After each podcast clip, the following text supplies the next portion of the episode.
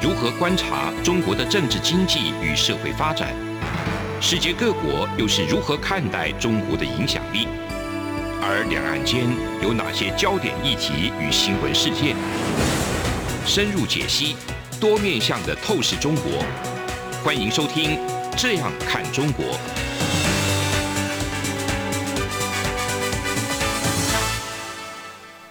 各位听众您好，我是主持人张振林。您现在收听的是中央广播电台《这样看中国》节目，张振林时间。今天这个节目要谈的一个主题是后安倍时代所牵动的一个日本国内政情以及国际情势走向来做一个解析。另外，关于中国最近有一些重大的一个事件等等哈。那我们今天很高兴邀请到两位来宾，一位是这个陈文甲陈老师。主持人大家好，我是陈文甲。另外一位吴社志吴老师。主持人各位听众大家好，我是吴社志。好，我们看一下安倍哈，那安倍遭到刺杀哈，那这个已经死亡了哈。所以安倍由于在日本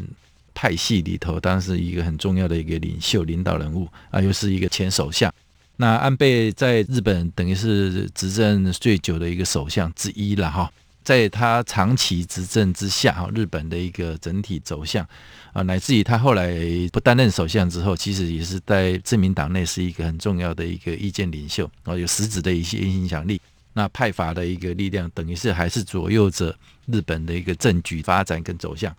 很多人就在讲说，安倍虽然这样，现在因为很不幸的就遭到这个枪伤身亡，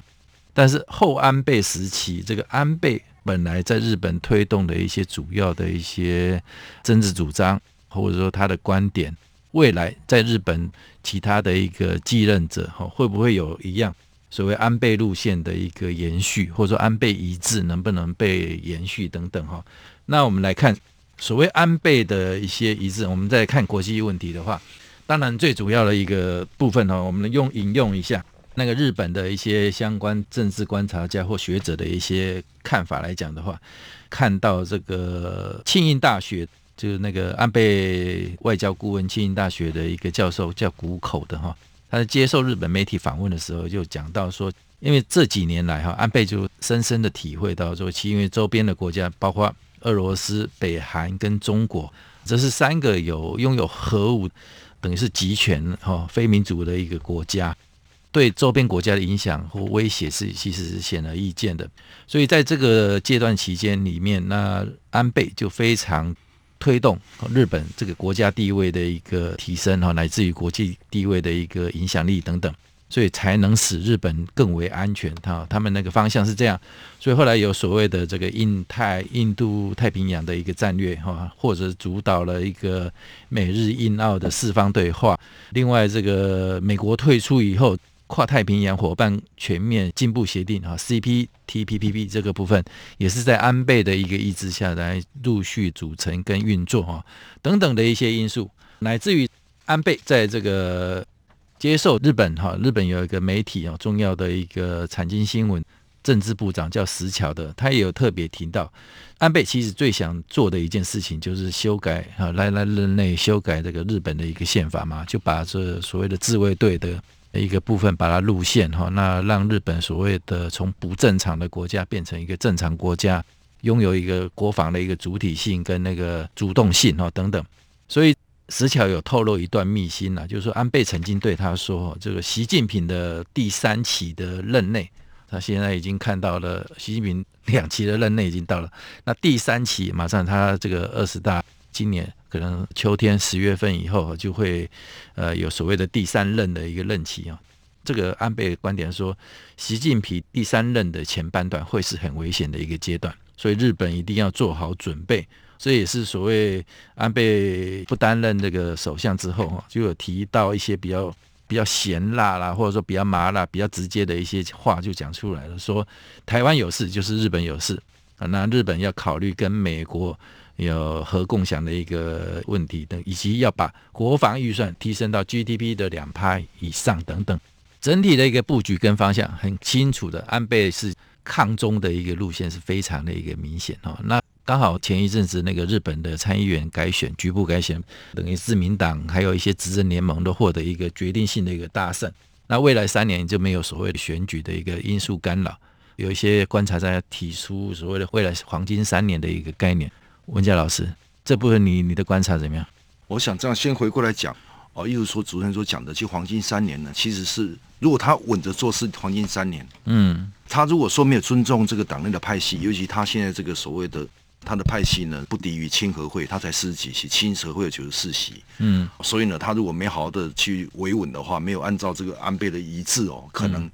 最后呢，因为照这自民党改选是两年后，嗯，就十月一号改选。那如果他没有好好做，可能也没有三年，嗯，就是有可能很快就下来，或者是说到这个两年的改选可能就拉下来，因为日本的首相呢是执政党的总裁来当首相，是，所以他可能会下来。那如果我是想说，如果黄金赛是要好好的做，就是按照这个安倍的遗志，因为像安倍毕竟是这个日本的政坛一个最大公约数，他的遗志。嗯，那现在这样讲，就是说，啊，就回过来讲第一个层面哦，刚主持人讲的，其实安倍呢，他是公认日本战后最重要领导人哦，嗯，哦，也是世界级政治人物，所以你看，这个他过世之后。岸田政权马上宣布说，九月二十七号啊，嗯，要为他国葬，嗯，而是很难的。从战后呢，除了吉田茂之外，嗯，他是准备第二个国葬，嗯，那吉田茂之前的国葬一个重大的原因是怎么样？因为他是最能够贯彻美国的意志，嗯，因为当初这个宪法呢，是那时候吉田茂那时候当外相的时候，他接受下来的，嗯哼，所以当然有美国的意志，他整去最巩固，因为巩固是美日同盟，所以造成这个美国认为说，哎。他也是能够控制日本，而且日本也能够度过这个所谓的战后的一个重整复兴。嗯，所以这两个层面，他接受了国葬。嗯，那安倍呢？他接国葬，当然就一如就是在这个岸田他在十四号他的整个家祭之后，他讲一句话：安倍是日本现任上任期最久的首相，八年八个月，我算过是三千一百八十八天。嗯，哦，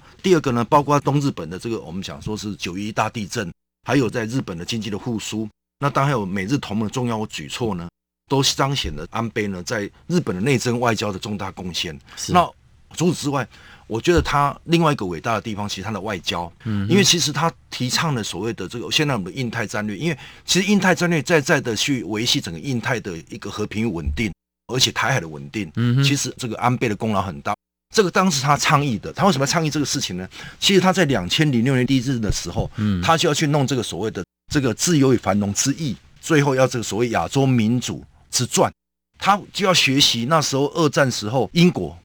英国他不是他的最大敌人就德国嘛，嗯，因为一次按二战都是德国发起的，是，他就说他去联合这个俄国英俄跟联合英法来进行对德国的围堵，嗯，所以他的构想这样来的，嗯，那随着中国的霸权扩张之后，所以他也要去联合从美国的力量、从印度的力量、从澳洲的力量这个部分来做一个围堵。所以才有所谓印太战略的一个形成，对，然后呢，美国呢也予以认同，所以才有这个，所以他对外交上是最大的一个贡献，嗯哼，这是一个部分。那另外一部分对台湾而言，当然就是刚刚主持人讲的，因为在去年的十二月一号，在国策研究院哦，他是举行了一场，就是其实就是演讲，嗯，因为只是疫情，就是用视讯，视讯对，就唯一的一场，嗯，也是最终一场。他提出了台湾有事，日本有事，等于美日同盟有事。基本上，台湾已经在这个所谓的美日同盟的一个防护网里面呢，嗯，让我们台湾能够继续来维持。因为其实台湾能够从这个一九四九年到现在能够长治久安，其实就是靠美国。嗯，如果没美国，不管我们安全，一定对不对？老共早就赤化我们。嗯。第二个，我们的这个所谓的产业的升级是靠美国。嗯。那还有我们的民主等等这些一个链接。那包括日本也是因为这样子，日本也带动我们的经济发展，因为我们知道这个这个亚洲的体系是雁行理论，日本是领头雁，接着在亚洲是呃这个四小龙，然后再接着中国，然后现在就到东协，哦，这是一个层面，所以日本跟台湾的链接延伸，而且在台湾跟日本有所谓的唇齿相依，嗯，地缘。如果说台海有问题，台海有事的话，日本为什么事呢？因为台也会有事，就是因为中国认为台湾是。中国的一部分，嗯，那相对的，他们的钓鱼台，他们也认为是他们的一部分，嗯哼，所以你一旦台海台湾失守了，他的尖阁也失守了，嗯，他认为冲绳也是他的，一直没完没了的，嗯哼，所以他当然提出这部分也是，就像刚主任讲的，也是因为他是怕中国的一个，就是习近平的第三任呢，嗯，他的一个开始哦，应该我想。习近平会不会连任？我想可能应该没什么悬念了。嗯，因为现在他的控制还没什么悬，会造成这个马上呢来做一个有效的就来遏制。所以呢，这个安倍过世之后呢，其实我们就包括哦，这个我吴老师一样，还有主持人一样，其实都非常的感伤啊，因为毕竟安倍是很支持我们的，对哦，所以我们应该发挥他的一致来共同来跟日本、跟美国来坚守台湾海峡的安全与和平。好，那关于安倍哈，其实还有一个话题。就是说，这个日本产经新闻台北支局的一个局长是白明富，他有一个观点跟分析，也提出来给大家来探讨一下哈。因为刚刚那个陈文甲陈老师也讲到嘛，现在安田文雄宣布，大概九月底哈，就秋天的时候，日本会替这个安倍举办一个国葬。好，那这个一样的一个场合，其实是国葬也是相当重要的一个展现所谓外交啦，或者说各方各国交流的一个很重要的场合。那矢板明夫点出了四个人，哈，就是说所谓这四个人能不能出席日本这个前首相安倍的一个国葬重要的观察指标。那这四个四个人，我直接就讲了，就是当然第一个是美国老大那个拜登总统，接下来就是他旁边的两个国家，哈，这个虽然不是这么的友好，但是也是相当的被认为是指标性的。那一个是俄罗斯的一个普丁嘛，那一个就是中国的一个习近平。最后一个，他点到的时候，台湾的那个总统那个蔡英文，所以这组合其实话题性很高，然后也非常的呃有讨论性啊。就是说，但是外交其实还是有相当程度的可预测性。呃，我的感觉啦，我的判断就是说，像蔡总统的部分可能难度最高了。那习近平其实也不是这么个容易，虽然说在先前习近平访日本，在疫情之前曾经有一度要促成哦。那普丁因为有战争的一个因素，哦，会不会也让他来这种场合来出现，也是一个很大的一个讨论。这部分那个设置你是怎么来看？当然，这个是非常具有话题性的一个议题啊。那我觉得是说，当然对日本来讲，他要去透过这样国葬的一个举行，哈，来邀请这个重要的国家元首来参加。我觉得这个在外交上是必然会有这样的邀请的动作，或者是这些国家可能也许会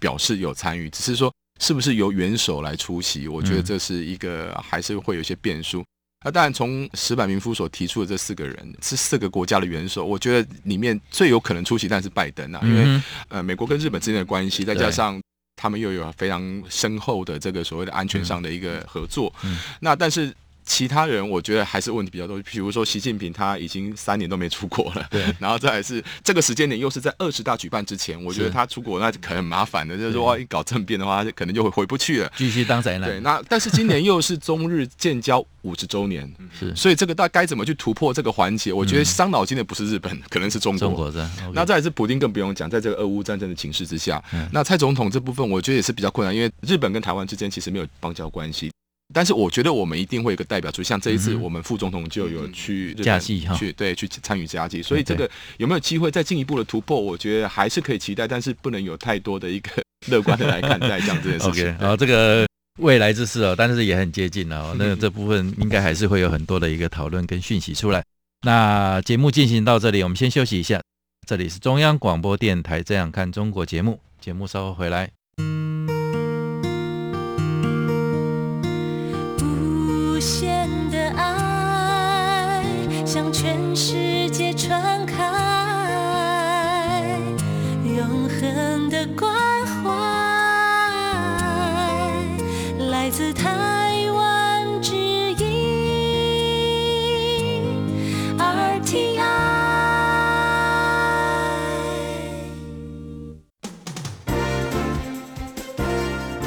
从两岸、国际、历史、文化与财经等角度透视中国的。这样看中国节目，每周一到周五晚间九点三十分到十点，在中央广播电台播出。如果您对这样看中国节目有任何收听想法或意见，欢迎寄信到台北市北安路五十五号，也可以透过电子邮件的方式。节目有两个信箱：二零二零 at rti 点 org 点 tw，或是。二零二零零二零三 news at gmail dot com。再次谢谢听众朋友们的收听与支持，请持续锁定每周一到周五晚间九点三十分到十点播出的《这样看中国》节目。各位听众您好，我是主持人张振林，您现在收听的是中央广播电台《这样看中国》节目，张振林时间。上一阶阶段我们谈了一些后安倍相关的一个话题，那接下来我们来探讨一下最近跟台湾啦、中国、美国三边的一些话题。那我们先来请教这个陈文甲陈老师，美国前国防部长艾斯培在七月十九号的时候有率领美国智库这个大西洋理事会的一个成员然后来访台。他其实来台湾是相当重要的一个行程，然后对台湾跟美国之间的一个关系也非常的增进，上面一个重要的一个指标。他在记者会上哈，其实公开的讲到一个问题，后来引起台湾内部的一个讨论啊，就是说台湾现在现在面对中国这么强大的一个军事威胁，那他建议台湾应该不分男女，全民皆兵哈，那个服役的役期啊，应该要延长到一年以上。同时增加这个后备动员的一个能力，那兵役延长又是男女皆兵哈，这当然呃这个话题就很高了。那国内的一个普遍性的一个观点哈，就是说难度非常的一个高哈，因为尤其台湾从过去的一个兵役，从过去服曾有有三年的、两年的，然后慢慢的缩减到一年，然后又四个月的等等，乃至于现在主要是这个自愿役为主。那这样的一个趋势跟情势呢，台湾的整个社会民心普遍来讲的话，就是说，即便有中国这么强大的一个威胁，但是大家觉得未来的一个战争形态是不是需要这样多的兵力，或者说这么长的一个服役的一个时间等等？那到底这个话题或者说这个政策会是怎么样的一个走向，或者说怎么来处理会比较好？请问一下陈老师，我想呢，这个美国的前防长。艾斯培呢，他来访问的时候特别提到说，这个疫情的，因为随着中国的霸权扩张啊，希望疫情能够再延长。嗯，其实就我来看呢，当然这美国他是出于善意的建议哦，我们其实应该给予感谢哦。嗯，但是就我们国防部而言的话，其实就现在兵役是以这个志愿役为主，这个义务役为辅。嗯，而且最近几年来，其实已经达标了，他的招募情况已经达标了，而且发挥。在整体的这个战力上已经得到一个满足。嗯，那如果是要延长这个义务役的兵器的的疫情呢，可能是最重要一件事，要并检讨我们现在的现有的这个军力的规模。嗯，哦，军力规模很重要。还有什么东西呢？就是它的结构。哦，因为包括我们陆海空啊，还有这些一些海防这些等等这些，要综合去考虑。嗯哼，哦，是不是要需要那么多兵？嗯，哦，是不是要去调整？这都是一个很大工程。嗯哼，好，那除此之外呢？当然最重要是说，我们要应应中国对我们的威胁。中国威胁，而且当面的威胁是。是不是我们要在这个所谓的战略性的、战术性的，嗯，哦的一个武器，比如说海马斯这些武器，可能武器更重于这个人力，嗯哼，哦，因为说真的，现在这打科技战或者打一些先进战，其实需要这么多人，而且这些人是要能长留久用的，嗯，不然你这个。就是这样，短短的疫期，你像我们古时候去当兵，对不对？一两年，他们一下子弄一弄熟了就跑掉了。是。那如果说你现在自愿役的好处哦，他如果现在自愿役的就算四年退了，嗯，随时我们是什么？这个后退先招，嗯，等于说你现在退了，如果有着急就马上能来，对，他马上能够适应这个，而且他已经四年了，嗯，很娴熟，嗯，哦，所以这个部分也是应该这样处理。有关于这个部分，我想国防部一定。或者我们政府一定会有最好的安排，嗯，而只是我觉得这是一个很大的工程哦，嗯，其实要审慎，不然免得呢都又回到当初他要改革一下他的背景，嗯哼，对，你现在要再改回去，对，那可能有一定的要一定的说服，嗯，尤其现在呢，我是一直支持一定要用再用自愿役，嗯，尤其我现在有时候去部队上课哦，嗯，发现这些自愿役的这个士兵每一个人都能得到满足，为什么？热情，热情，因为他们自己选择来的，对，你们看。自己来的跟我们去把他求来不一样，对，他心态不一样，所以他很愉快，嗯，好，然后呢，他也能对这个武器什么的也能够熟练，嗯，那我想这个东西呢，可能是我自己的建议哦，嗯，其实国防部也好，政府也要好好的规划，嗯嗯，哦，要现在以合乎时需。OK，那个文甲兄的那个看法是非常的有建设性哈。那还有另外一件事情。那最近也有个讯息，就是说这个美国众议院的议长佩洛西哈，就打算大概八月份的时候要来台湾访问。佩洛西其实访台的讯息早在更早以前，疫情之前啊，曾经一度也有说要来哈，那时后来他因为确诊的因素，然后就把这个行程整个就 delay 掉哈。那现在好，整个疫情也没这么严重了，或者说情势各方面都成熟了哦，所以佩洛西这边也再度也传出这样子要访问台湾的一个讯息。那这个部分其实很重要，就是说，因为毕竟这个众院的一个议长能够来台湾啊，可能还会带很多议员一起来哦，这是前所未有的一个事情。那成绩也非常的高哈，指标性非常的一个明显。那很明显的这个事情也触动到中国的一个敏感的一个神经嘛。他们这个外交部的发言人赵立坚就开始讲一些有的没的了，哈，就是说嘛，要求我要求美国不得安排佩洛西访台。佩洛西要不要访台，也不是美国政府可以安排的了哦。啊，那他自己要不要来哦，也不是这样子。那中共的一个喉舌，《环球时报》也讲说，如果佩洛西访台成型的话，会更加接近实战哦。这个等于是战狼的一个恫吓哦。那我想，那个佩洛西来不来台湾，也不会是因为中国这个《环球时报》的一个社论就会把他吓跑，或者说不来的一个因素。所以这都讲爽的哈，就是说，那事实上整个情势更是目前可能不会影响到这个既定的一个事实发展。但是这样的一个状态哈，就到底佩洛西来台湾，或者说现在台美的一个互动，乃至于跟中国的一个中间的一个因素等等。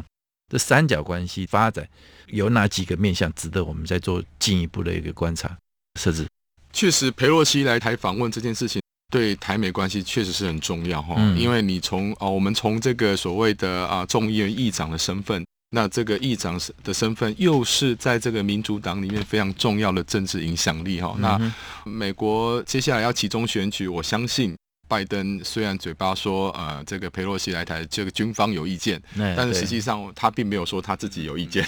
所以表示其实某个程度上，拜登面对佩洛西来台这件事情，其实算是啊、呃、没有太多默许的哈。但是拜登同时也必须得面对一个问题哈，因为他也讲说，就会要跟习近平有通话了这样的一个安排哈，所以这个是不是会有影响？我觉得这个可能是我们可以持续观察的地方。不过我觉得。裴洛西来台湾这件事情，其实对台湾的一个最大价值，它会凸显台湾跟美国在我们讲，刚才陈老师有提到这个民主上的价值是是有一个可以很很直接对接的连接哈。嗯、那再来是说，裴洛西其实长期以来，他对于因为民主党，他对于所谓的整个社会多元的一个文化社会这样的一个角度，其实民主党一一直都有这样的 focus。那裴洛西他本身在众议院的这议长的身份，我觉得他以他的政治位阶，应该对台湾来讲，在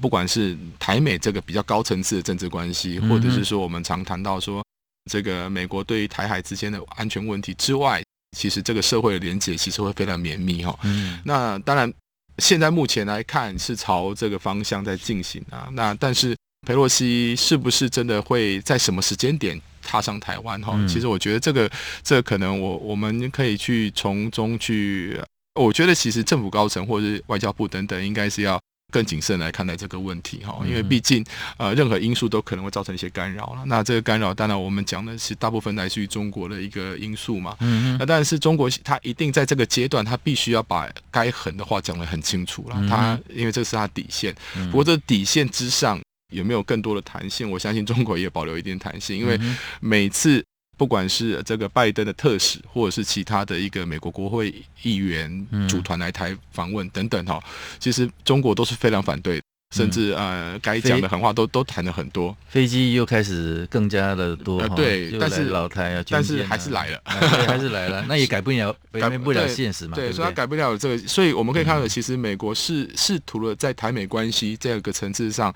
不断的往前再推进一步，但可能这一步到底是更长或更这一步或者是更大，我觉得这个某个程度上其实有这样的意涵哦。所以台湾在看待美国这些动作上。不管是朝野各党哦，应该是要朝向比较正面的角度来去思考哦。嗯、那我们之前看到，其实美国它一些呃，就是派了一些这个国会议员来台湾访问，嗯、其实有些在野党他们的一个论述上，还是用比较批评的角度看待哈。那实际上，这整个从国际整个情势上的发展，以及其实美国在。不管它的对台政策，或者是它的印太战略，甚至它的台海台海这个区域的稳定的观点哦，嗯、这些都有一定他的一个战略步骤的安排，嗯、或者是说在这个氛围之上，也反映了美国国内对于两岸关系，或者是对于这个所谓的美国在处理区域问题上的一些态度，嗯、社会的一个舆论上的一个反应哈，嗯、甚至说朝野之间的他们的共识。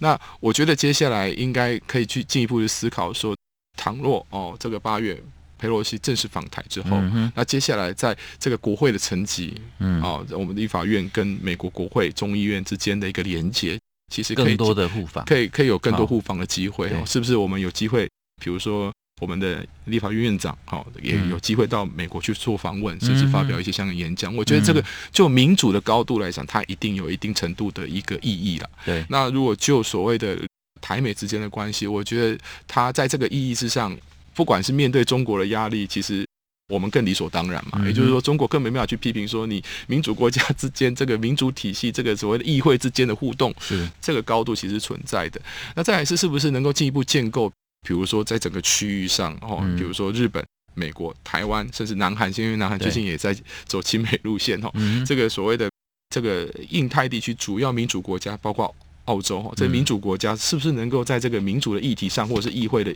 议会的平台上，能够搭建另外一个平台？我觉得这个也是未来当中可以从这件事情慢慢的往前来推进。对了，那个刚刚那个设置讲到一个重点，就是说其实。外交或者说两个国家之间的一个往来或者说互动等等哈，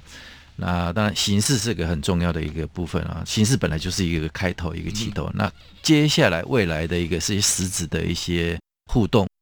或者说有一些议题哈，那一些政策的一些交流跟建构起来，这才是真正呃很重要的一个基石了哈。好，非常的感谢两位今天的一个分享，以上是今天中央广播电台《这样看中国》节目。节目到此告一个段落，谢谢。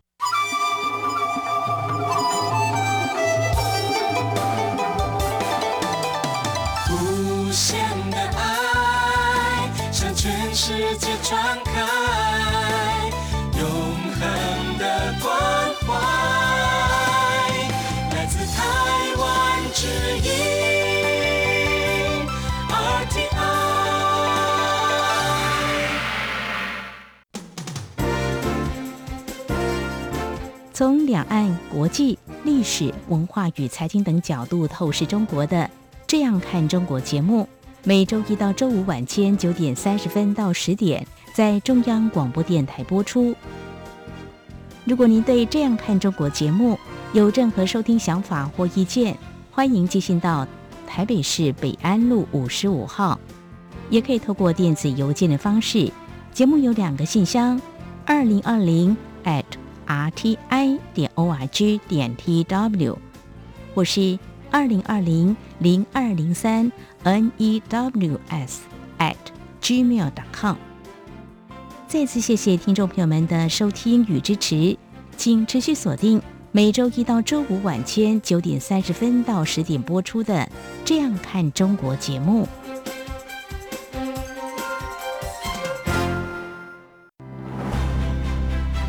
大家好，我是侨务委员会委员长洪正元，很开心向大家宣布，二零二二年海外华文媒体报道大奖开始征件了。本届海外华文媒体报道大奖，在聚焦台湾、报道台湾的核心理念下，将以全球变局下的变与不变，发挥海外华媒影响力为主题。鼓励在动荡时局下，仍秉持媒体报道的核心价值，提供事实真相的优质作品参赛。参赛类别分为平面网络报道类、广播报道类、电视影音报道类，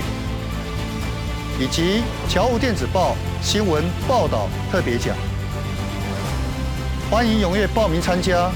在全球变局下的变与不变中，一起让世界看见华文媒体的影响力。